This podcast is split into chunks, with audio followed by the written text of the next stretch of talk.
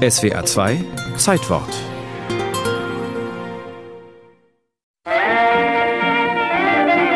Mit dem heutigen Tag spreche ich ein endgültiges Verbot des Niggerjats für den gesamten deutschen Rundfunk aus. Eugen Hadamowski am 12. Oktober 1935 was den Intendanten des Reichsrundfunks zu dieser Anweisung bewog? Es ging um Musik, die dem Kulturempfinden des normalen Deutschen nicht entsprach. Der Musikforscher Rainer Lotz. Also Wagner und Beethoven waren innen, Polkas und Walzer waren innen aber atonale Musik und Synkopen waren verpönt als undeutsch. Das widerliche Gequäke des Niggerjats, wie die Nazis schimpften, galt als fremdrassig und kulturzersetzend.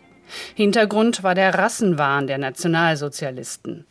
Jazz, seit den späten 20er Jahren in Deutschland außerordentlich populär, war ursprünglich die Musik der Afroamerikaner. Viele deutsche Jazzmusiker waren außerdem Juden. Der Rundfunk brachte nach dem offiziellen Verbot 1935 kaum noch Jazz. Nur in Tanzdielen und Vergnügungspalästen wurde munter weiter gejatzt und geswingt. Allein in Berlin gab es damals rund 10.000 Kneipen, Bars und Cafés, die meisten mit einer hauseigenen Band. Die ließen sich gar nicht alle überwachen.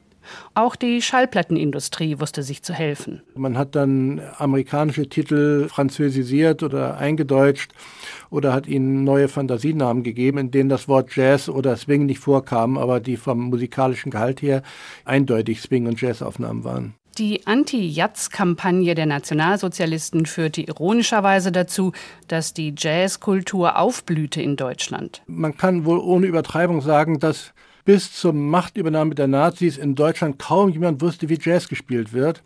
Und erst nach 1933 hat es eine wahre Explosion gegeben von wirklich guten Jazzmusikern, die es vorher so nicht gab. Aus einem einfachen Grund. Man konnte eben zurückgreifen auf die echten Amerikaner, die wirklichen Jazz spielen konnten. Aber nach 1933 hatten wir keinen Zugang mehr und die ausübenden Musiker hatten nun keine Wahl. Sie mussten die Musik wirklich selber machen und haben das dann sehr gut gemacht. Offiziell wollte man davon natürlich nichts wissen.